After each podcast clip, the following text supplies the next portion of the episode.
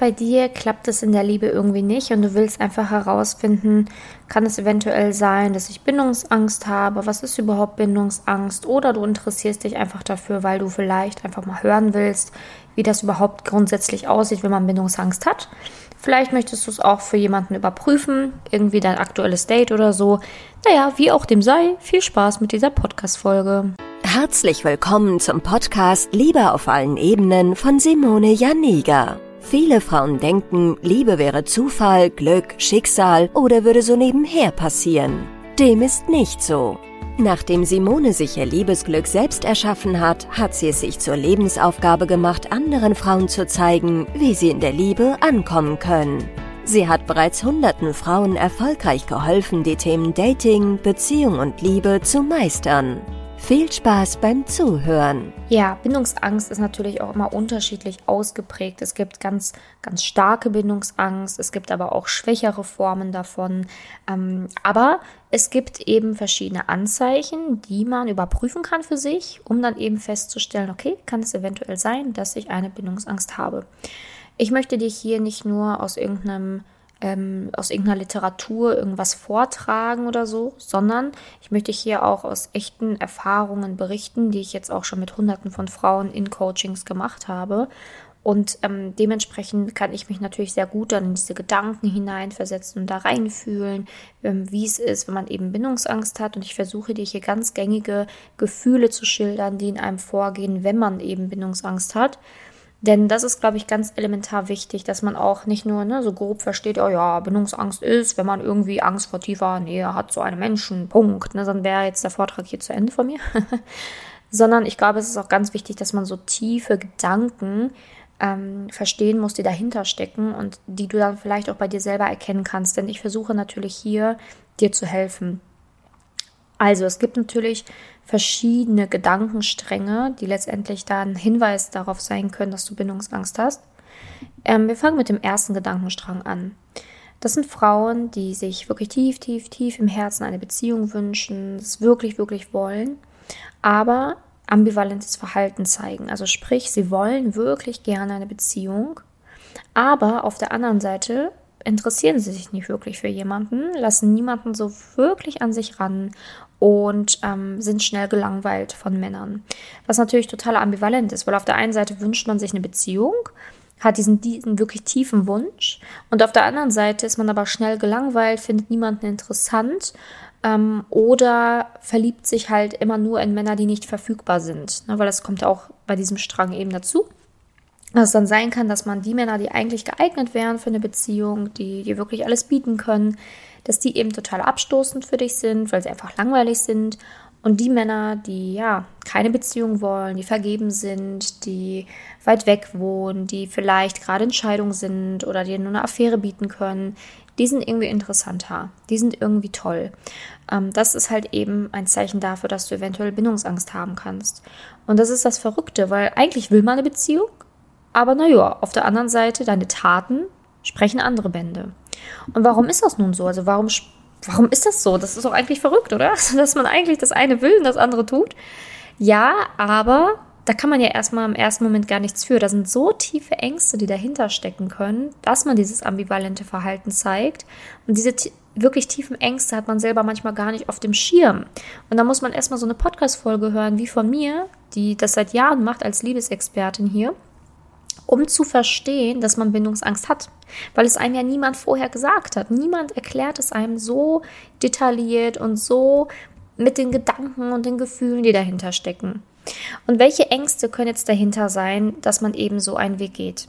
Ganz einfach, zum Beispiel die Angst, verletzt zu werden, die Angst, verlassen zu werden, die Angst, dass der andere merken könnte, dass man gar nicht gut genug ist, dass man gar nicht so ein toller Mensch ist, dass man vielleicht langweilig ist.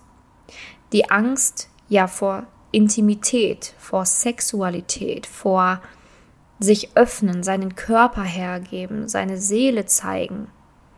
Die Angst, eingeengt zu werden, seine Freiheiten zu verlieren innerhalb einer Beziehung. Die Angst, eine falsche Entscheidung zu treffen, sich auf jemanden einzulassen, der doch nicht der Richtige ist und damit dann eben die Chance verpasst hat, den Richtigen zu begegnen. die Angst, eben Fehlentscheidungen zu treffen oder eben den Partner in der Beziehung zu verletzen, weil man eben niemanden verletzen möchte. Die Angst zu werden wie seine Eltern, die Angst zu werden wie seine Mutter, wie sein Vater, wie auch immer. Du merkst, es sind einige Ängste, die dahinter stecken können, warum man eine Bindungsangst entwickelt oder warum man eben diesen ersten Strang des Ambivalenten eventuell fährt.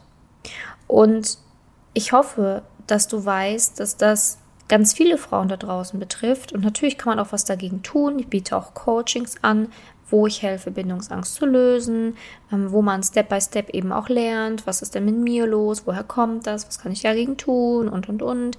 Ähm, da helfen wir wirklich Schritt für Schritt ähm, mit einem sehr liebevollen, fürsorglichen Support, mit den richtigen Lerneinheiten, die du auf meiner Lernplattform bekommst und, und, und. Also ähm, sehr, sehr, sehr ausführliches Coaching in der Richtung. Also wenn du da merkst, oh, fühle mich ja angesprochen, dann melde dich einfach bei mir. Entweder kannst du dich auf meiner Website einfach eintragen für ein kostenloses Erstgespräch beziehungsweise das anfragen, weil wir müssen natürlich erstmal überprüfen, ob wir dir helfen können.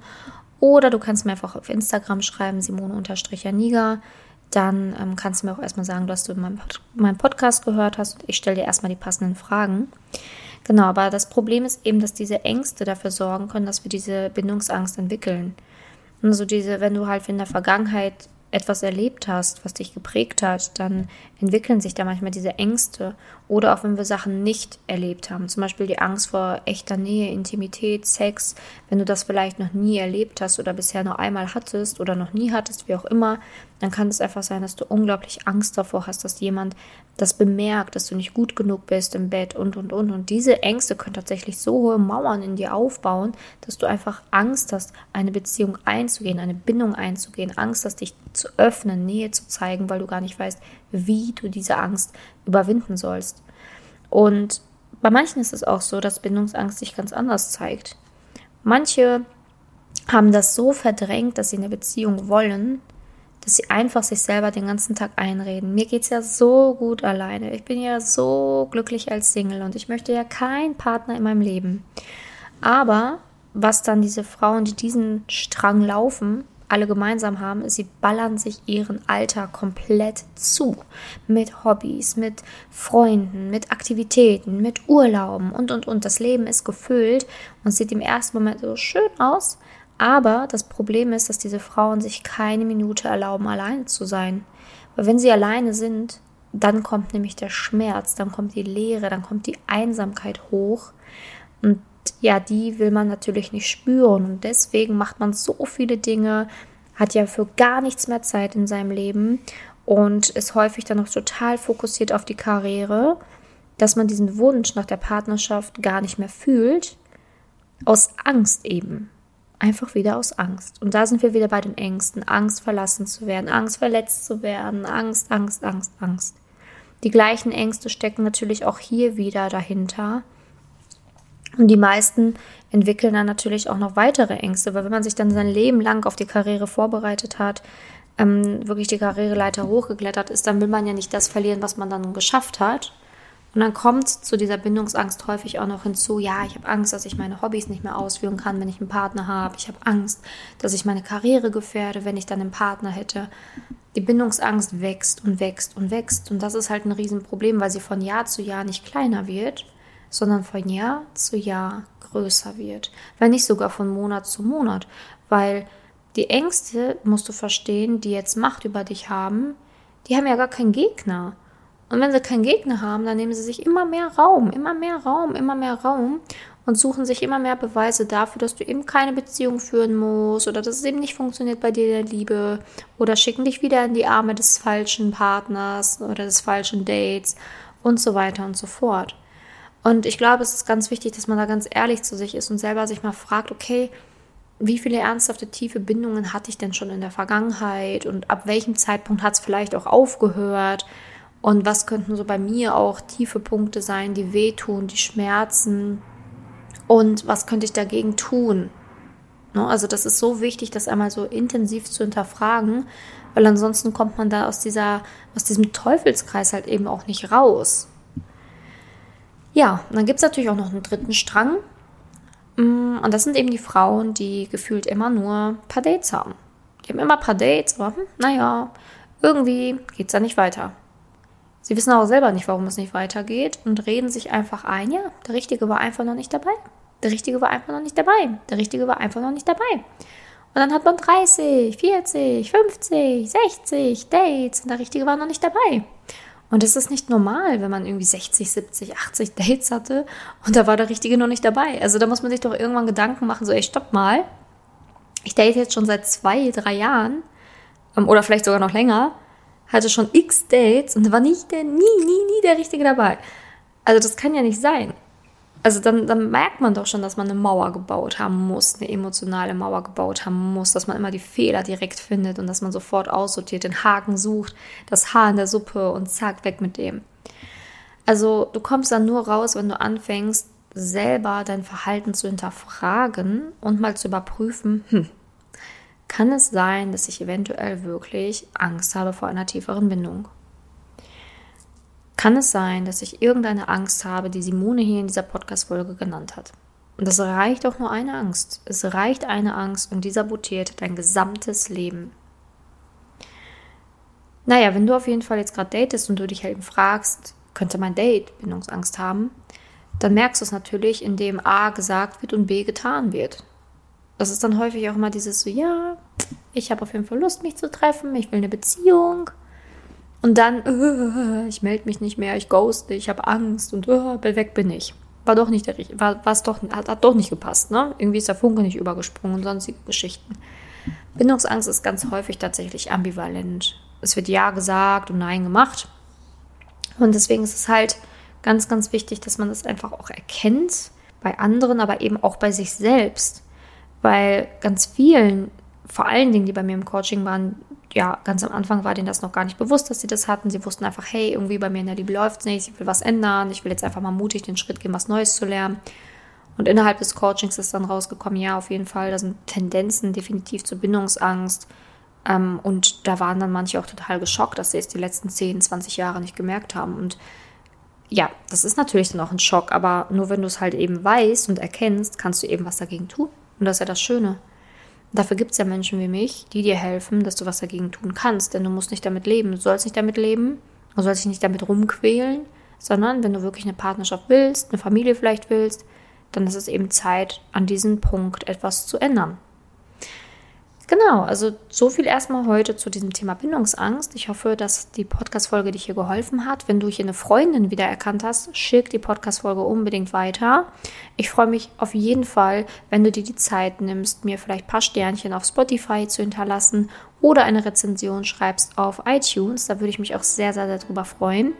Und ansonsten hören wir uns in der nächsten Podcast-Folge wieder. Bis dahin, deine Simone. Wenn du herausfinden willst, wieso es in der Liebe bisher noch nicht geklappt hat und was deine blinden Flecken sind, trag dich gerne für ein kostenloses und unverbindliches Beratungsgespräch unter www.simone-janiga.com ein. In diesem Beratungsgespräch wird dir gezeigt, was du Schritt für Schritt tun musst, um endlich in der Liebe anzukommen und deine Partnerschaft auf Augenhöhe führen zu können. Wenn du keine Lust mehr hast zu warten und zu hoffen und verstanden hast, dass auch du etwas aktiv an deiner Situation ändern kannst und auch bereit dafür bist, dein Liebesglück selbst in die Hand zu nehmen und von Simone zu lernen, dann trage dich jetzt ein.